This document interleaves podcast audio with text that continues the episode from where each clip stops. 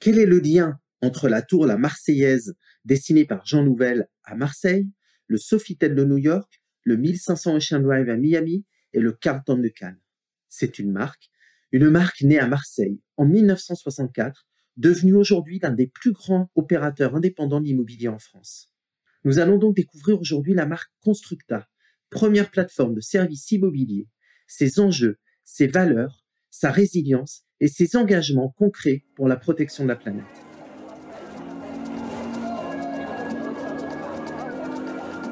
Bienvenue dans 30 minutes de Marque au Soleil, le podcast qui met en lumière les marques créées dans le Grand Sud.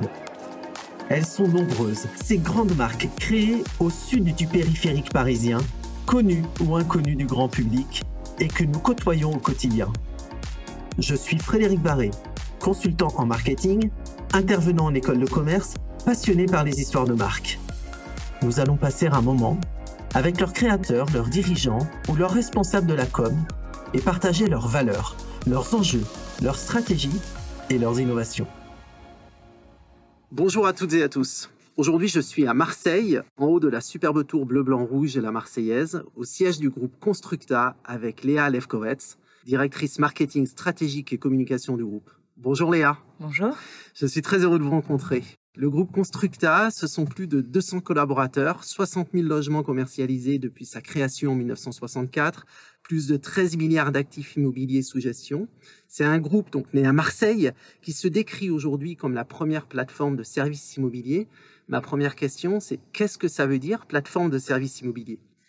Alors, on est la première plateforme indépendante de services immobiliers en France. Vous l'avez dit, depuis 1964, qui est donc euh, la date de notre création, depuis 1964, donc on est à la veille de nos 60 ans, nous sommes un groupe familial depuis bientôt 60 ans. Et la particularité de Constructa, c'est de finalement maîtriser toutes les grandes étapes de création de valeur dans le monde de l'immobilier. C'est-à-dire que nous avons une société de gestion de portefeuille qui s'appelle Victoire Haussmann, qui serait un petit peu notre cousine germaine, puisque en fait, pour des raisons de compliance, elle a l'obligation d'avoir un agrément AMF. Mhm. Et aujourd'hui, Victoire Haussmann fait de l'investissement avec euh, une caractéristique très particulière, puisque c'est une entreprise à mission. Elle ne travaille que pour des fonds à impact, et les fonds à impact qu'elle a choisis, c'est pour créer une ville meilleure une ville plus résiliente, une ville plus écologique, une ville socialement plus équilibrée, une ville qui va être en mesure de faire de la ville sur la ville, de créer de la réhabilitation, de réinventer des quartiers. Et donc, avec Victoire Haussmann, finalement, on est en mesure d'investir. Ensuite, nous passons au sein du groupe Constructa, où vous avez les éditeurs urbains. Les éditeurs urbains, ce sont eux qui vont dessiner et produire la ville. C'est de la maîtrise d'ouvrage privé, de la promotion, comme on l'appelle plus généralement, et de l'aménagement.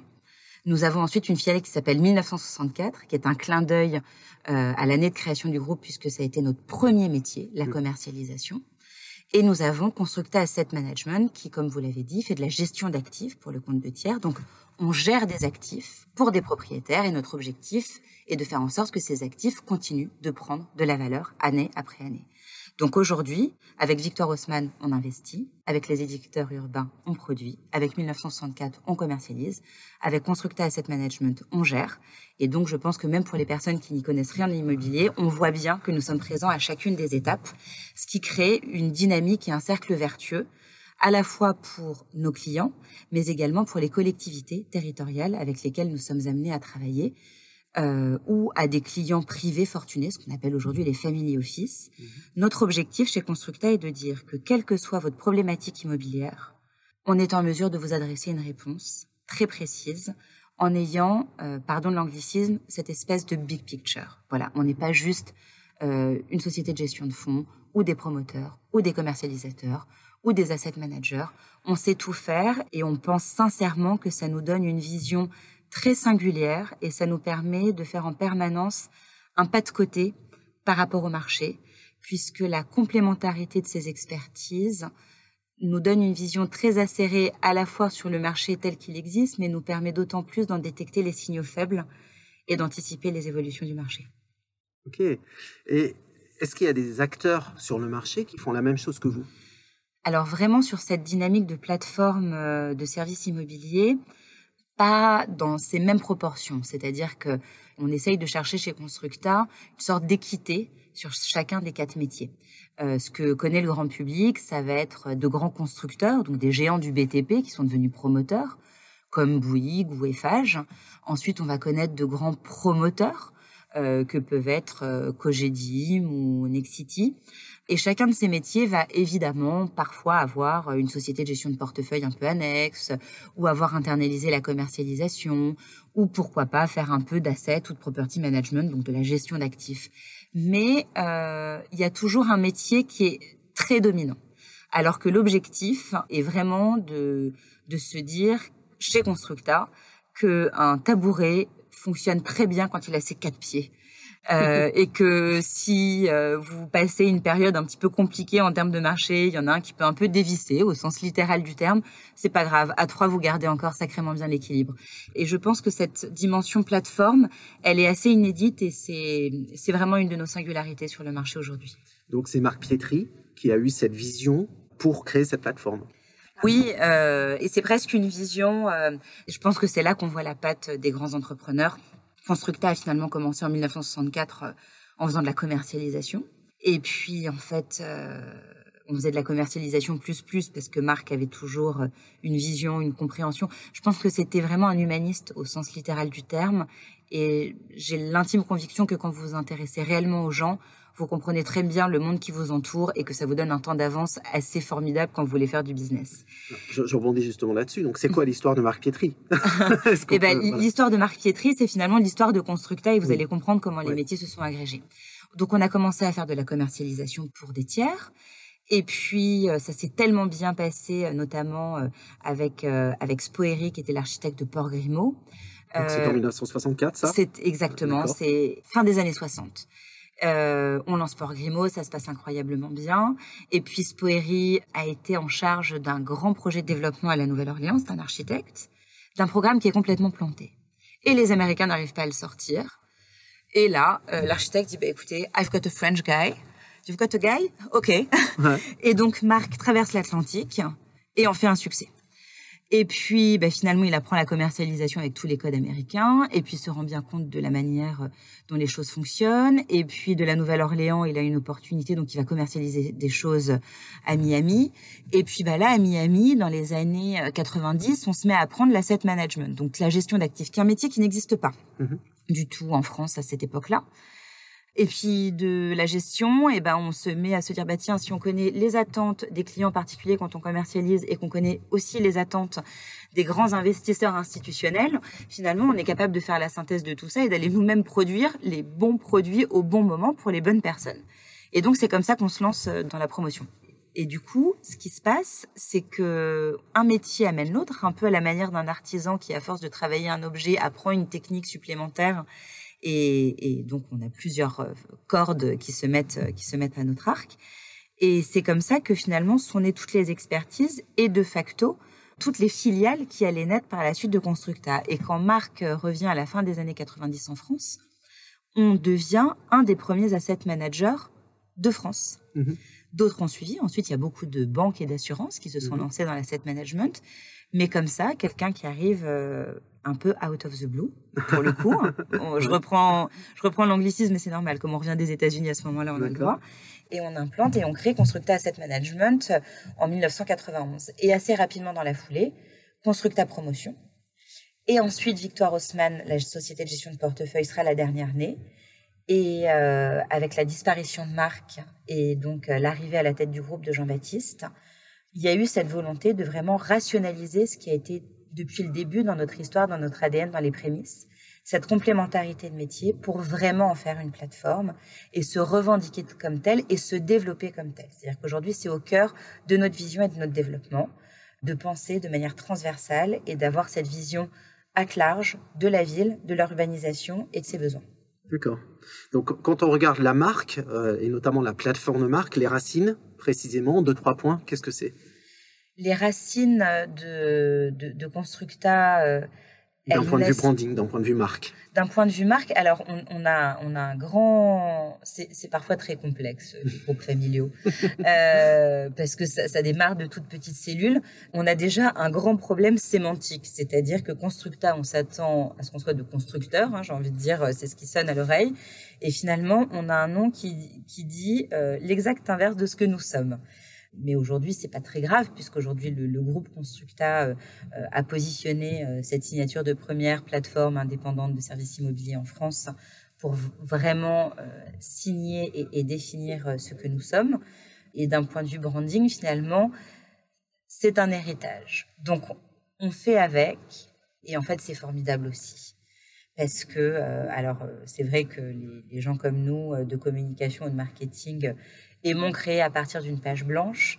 Mais il n'y a rien de plus fort qu'un héritage, une histoire et une vraie sincérité entrepreneuriale, parce que finalement tout est là. Vous n'avez qu'à regarder ce qui a été fait, vous pencher et d'une certaine manière réunir autour de valeurs clés, mais qui ne sont ni tirées par les cheveux, euh, ni décrétées. Moi, je pense que la sincérité, elle se décrète pas. Et quand on a la chance d'avoir pratiquement 60 ans d'histoire c'est une des forces euh, du groupe.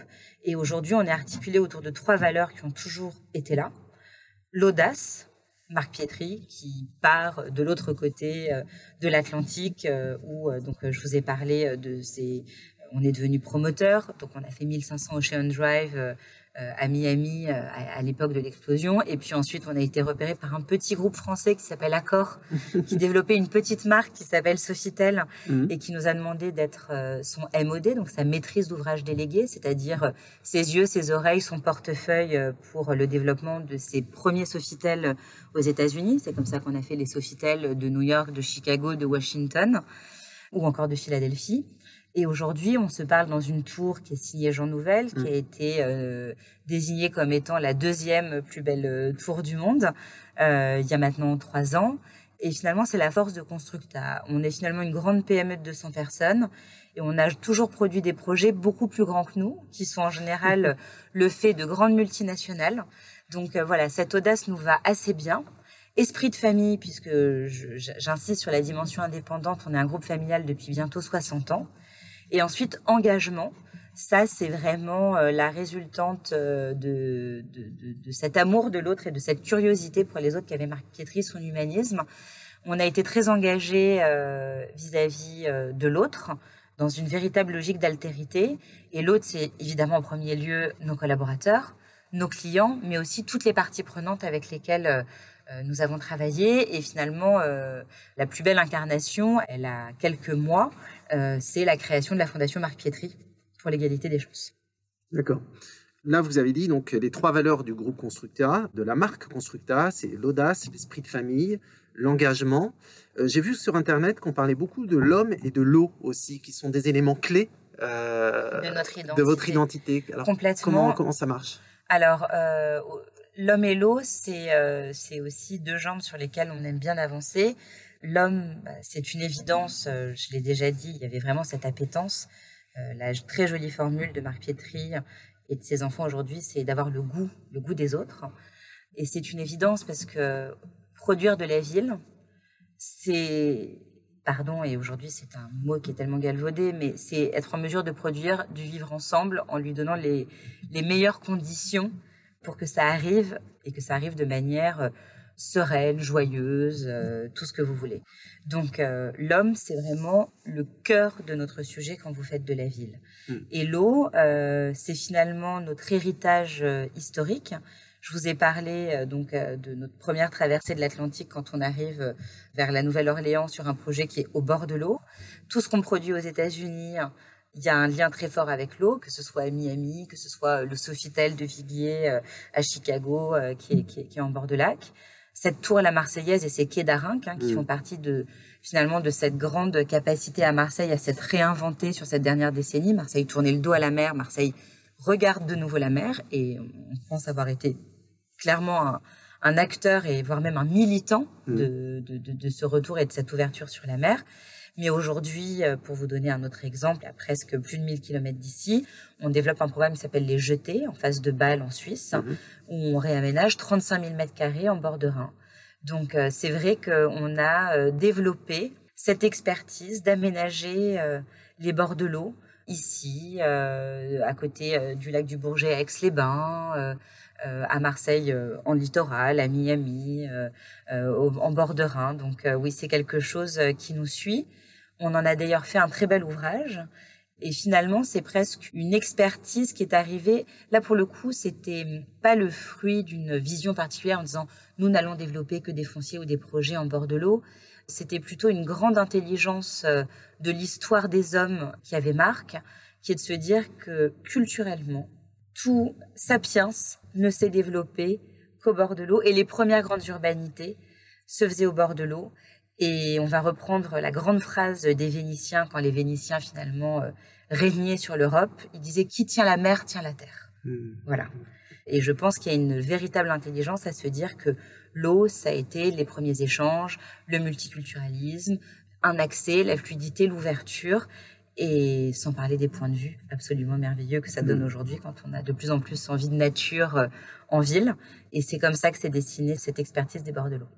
D'accord. Alors, si on parle de l'eau, bien entendu, derrière, on, parle de la planète, on parle de l'environnement. Comment on arrive à concilier d'être acteur de l'immobilier, donc construire de l'artificiel par essence, et euh, respect de l'environnement? Alors, il y a plusieurs choses et la question que vous posez, elle est, elle est majeure parce qu'aujourd'hui, on va dire, euh, le BTP, euh, l'industrie de la ville de manière large, est quand même le deuxième plus gros pollueur en Europe. Donc, il est temps comme dit la légende du colibri, de faire notre part. Mhm. Et pour ça, il faut bien réfléchir. C'est-à-dire, quand je dis bien réfléchir, c'est s'entourer de vraies compétences pour éviter de faire du greenwashing et de comprendre là où on a un impact le plus négatif d'un point de vue de l'empreinte carbone ou, euh, j'ai envie de dire, de la biodiversité, pour aller agir sur les bons leviers.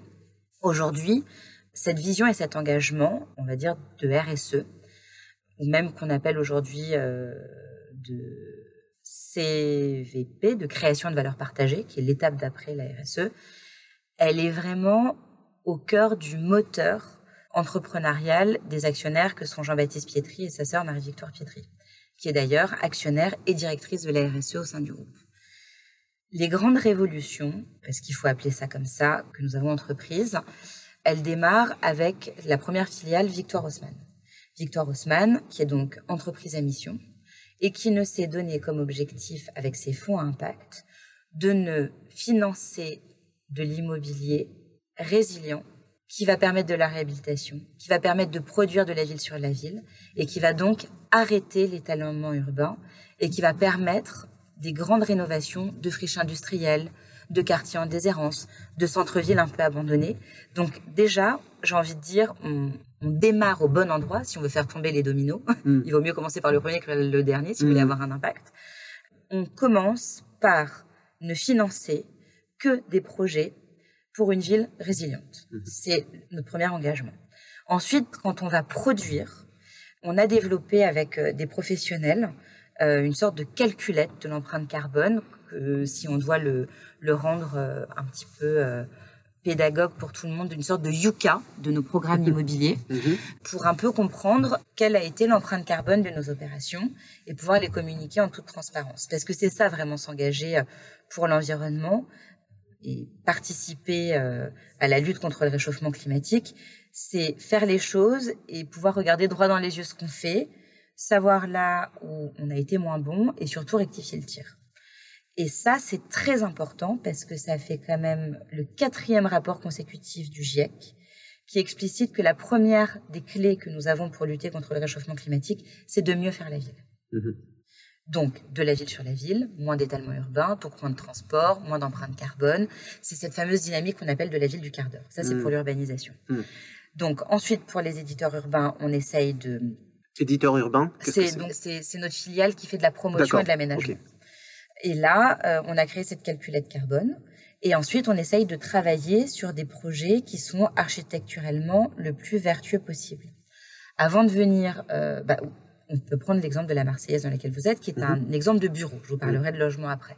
La, Marseillaise, c'est la tour où nous sommes actuellement. Exactement. Euh, pour ceux qui ne nous voient pas, d'ailleurs, on n'est pas, pas en vidéo. C'est 35 000 mètres carrés de bureau face à la Méditerranée et à Marseille. Et 30 étages. Et 30 étages, exactement. Et donc cette tour, la Marseillaise, elle a déjà été fabriquée, toutes ces façades qui ont été dessinées par Jean Nouvel, vous avez 36 teintes différentes, elles ont été faites en préfabriqué dans une usine juste à côté d'ici pour réduire déjà les temps de transport et réduire toute l'énergie dont on a besoin pour produire sur site. Parce que je vous laisse imaginer les groupes électrogènes, tout ce qui doit exister, versus faire des choses dans une usine où il est beaucoup plus facile de rationaliser finalement votre consommation en mmh. Cette tour, elle est reliée à une boucle d'eau de mer. La boucle d'eau de mer, c'est euh, vous allez chercher à 100 mètres euh, dans, dans la mer Méditerranée qui donc nous fait face, des calories chaudes, froides, vous avez un rapport calorifique. Et euh, ce qui nous permet, par rapport à notre voisine qui nous regarde, la très belle tour de Zaha Hadid, euh, la tour de la CMA-CGM. Voilà, nous, on, grâce à cette boucle d'eau de mer, on réduit nos gaz à effet de serre de 72%. D'accord. Donc, je vous laisse imaginer l'impact que ça peut avoir. Et cette boucle d'eau de mer que nous avons développée pour la tour, on a réussi à convaincre et à travailler main dans la main avec les aménageurs, en l'occurrence Méditerranée, pour tirer cette boucle de mer. Aujourd'hui, elle va jusque dans les docks. Elle irrigue le quartier et on essaye même, et là, ça ne nous appartient plus, l'histoire nous échappe, mais elle va peut-être même remonter jusqu'au quartier Saint-Charles, qui est le quartier de la gare. Mmh. Et en fait, ça, ça fait partie de la conception même que vous pouvez avoir sur vos projets. Ça, c'était deux exemples très forts sur, euh, sur la tour euh, La Marseillaise, qui est une tour de bureau. Juste à côté, vous avez une petite tour de 56 mètres que pour celles et ceux qui passent régulièrement, euh, qui a ses voûtes qui sont aujourd'hui très symptomatiques, qui sont déjà iconiques avant même que le bâtiment soit livré, qui est sur les deux tiers une résidence hôtelière et sur le dernier tiers du logement, qui bénéficie également de cette, euh, de cette boucle d'eau de mer, donc qui dans l'usage va émettre moins 70% de gaz à effet de serre. Et dans la manière dont on l'a conçu, là encore, on a fait de la fabrication hors site, à Aubagne cette fois, toujours limitation de l'empreinte carbone, du balai de camion, hein, c'est ce qu'on dit mhm. souvent quand on fait des grands travaux, c'est les balais de camion, la pollution, etc. Donc avec de la fabrication hors site. Euh, vous savez, dans le, j'essaye de trouver le mot et peut-être que des personnes réagiront à ce podcast. Quand on a voulu faire une révolution du bien manger, on a dit qu'il fallait être dans une dynamique locavore. Et eh ben nous, on est hyper locaux. On fait de la production hyper locale. Euh, on a fait donc de la production hors site à Aubagne et on a ce béton blanc très particulier et le béton blanc était jusqu'à présent habituellement connu pour être un des plus émetteurs de, CO2.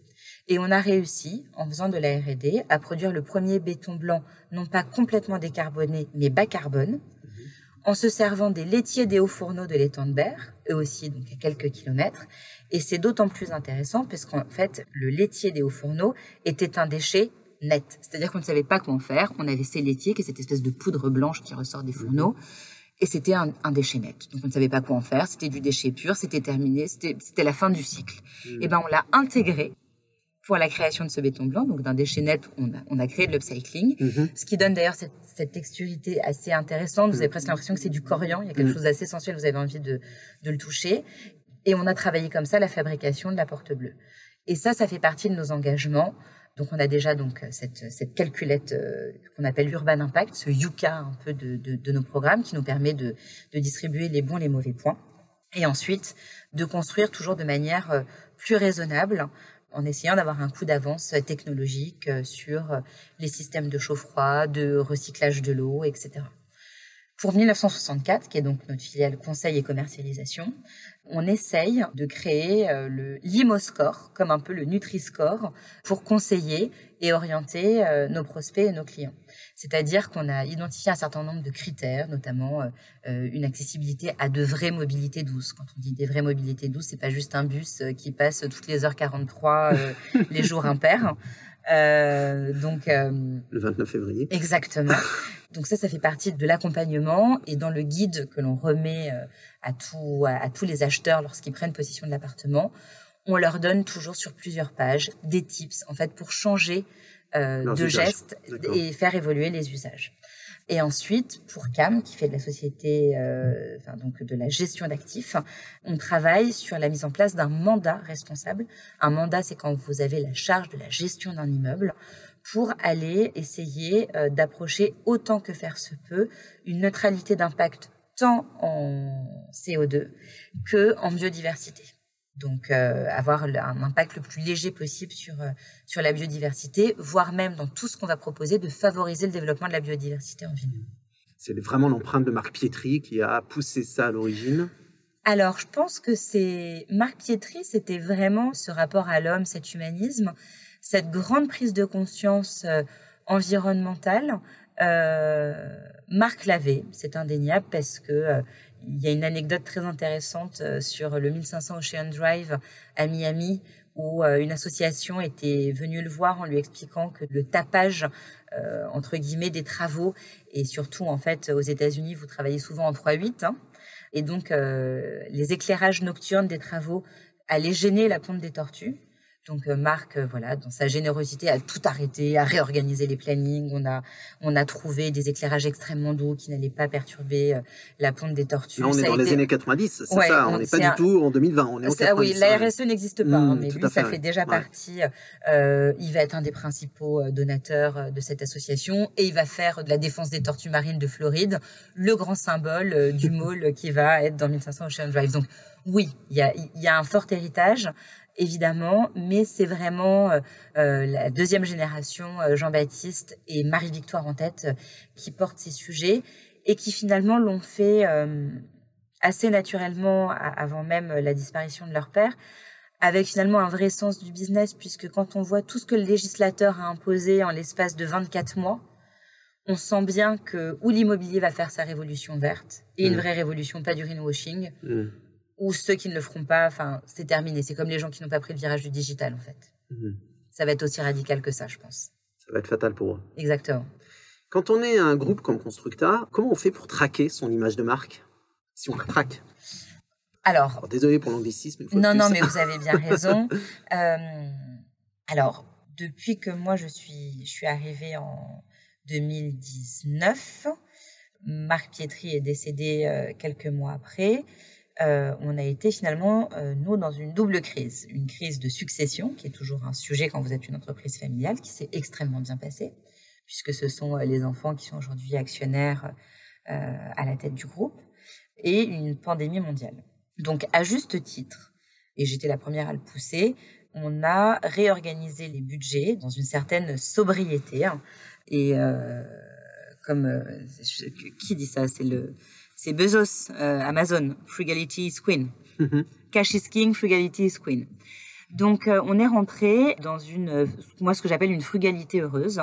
Et donc, on a travaillé une nouvelle manière de communiquer autour de Constructa sans avoir de très grands budgets de communication et de marketing, mais en travaillant des contenus suffisamment de qualité pour engager nos communautés de manière très forte sur les réseaux sociaux, dans des stratégies d'influence, euh, donc en étant présent territorialement. Et le dernier point, euh, dans une logique de relation presse. D'accord? Mmh. Pas de public rédactionnel, mais vraiment de relation presse où on a des choses à dire, où on adapte nos sujets à des angles éditoriaux.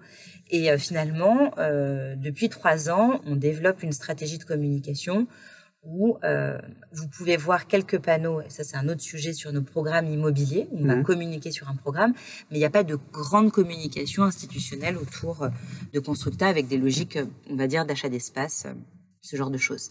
Donc aujourd'hui, nous, traquer notre image de marque, ça va être très simple, ça va être finalement un monitoring permanent tant en presse que sur les réseaux sociaux pour voir quand et comment euh, nous apparaissons. Est-ce que nous ne sommes qu'à l'origine des sujets qui nous concernent ou est-ce que euh, finalement on devient satellite euh, d'autres éléments?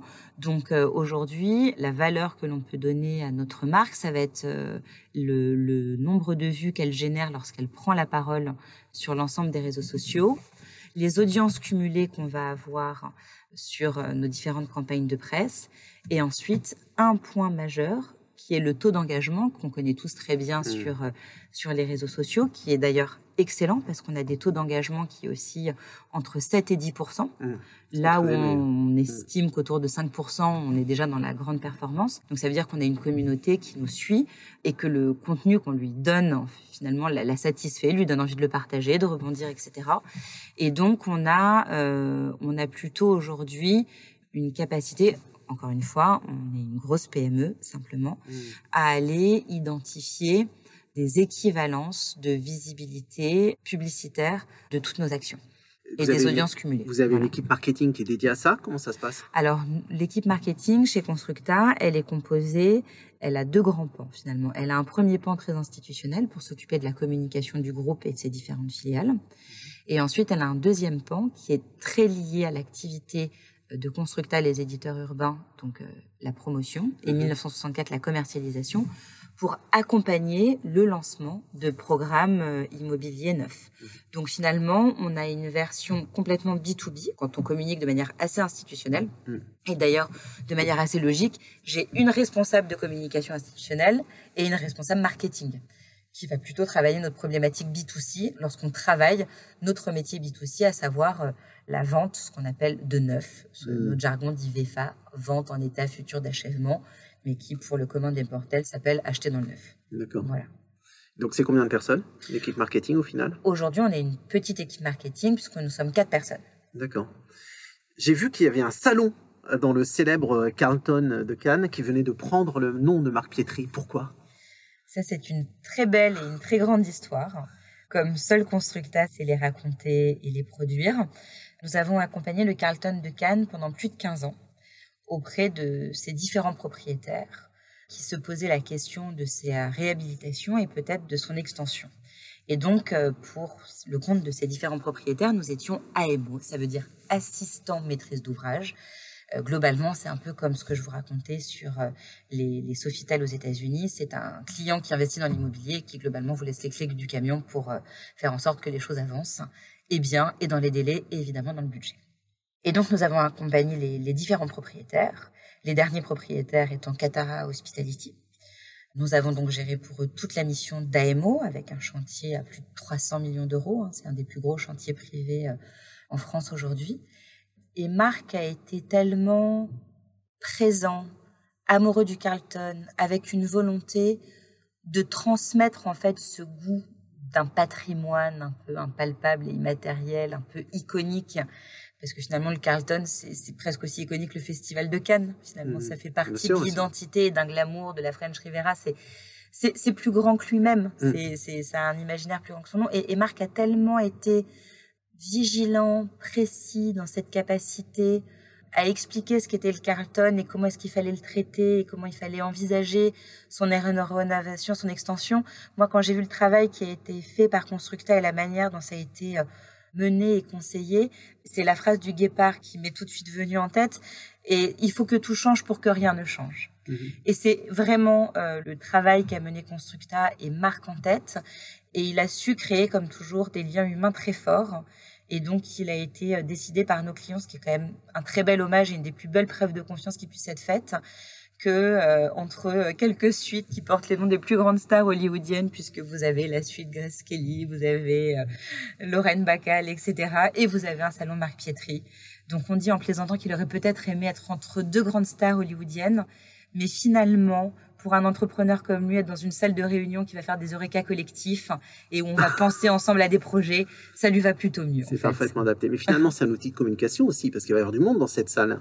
Il va y avoir du monde dans cette salle. Ensuite, c'est très discret. C'est un portrait, Marc Piedry, entrepreneur marseillais, etc. C'est un grand portrait quand même. J'ai vu des photos. C'est quand même. C'est un C'est pas une photo d'identité. Un non, c'est un, vrai joli portrait. C'est un vrai hommage. Mmh, c'est un véritable hommage. Si vous aviez une baguette magique, qu'est-ce que vous aimeriez que l'on dise de Constructa dans 10 ans?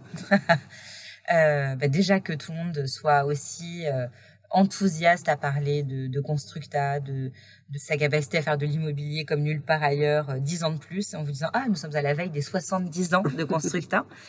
et puis vraiment tout le bien que je peux souhaiter à Constructa et, et à ses collaborateurs, c'est hum, d'être fidèle à nos trois valeurs audace, esprit de famille, engagement, et de continuer de produire des objets plus grands que nous. On vient de parler du Carlton, on a du mal à croire que c'est une PME de 200 collaborateurs avec une petite équipe dédiée à Cannes d'une dizaine de personnes qui a mené de front un chantier aussi titanesque. On a du mal à croire que c'est cette même entreprise qui se situe ici dans la tour La Marseillaise de Jean Nouvel ou que c'est elle qui a produit euh, le fameux euh, Sofitel de New York qu'on connaît tous pour de mauvaises raisons, mais qui n'empêche qu'il existe dans l'imaginaire collectif de tout un chacun aujourd'hui. Et voilà. Et là, dans quelques semaines, on va on va annoncer un nouveau grand totem pour Marseille. Et je nous souhaite que cette prochaine décennie soit l'occasion d'en produire d'autres et d'être très fiers de ça. Merci beaucoup Léa pour cet échange. Merci à vous. C'était passionnant. Vous avez euh, su me faire euh, partager cette passion, ce plaisir, euh, ces valeurs de, Marc Pietri qui sont aujourd'hui au cœur du constructeur. Et de ses enfants aujourd'hui. Et de ses enfants, tout à fait. Merci beaucoup. Merci à vous. C'était 30 minutes de Marc au Soleil.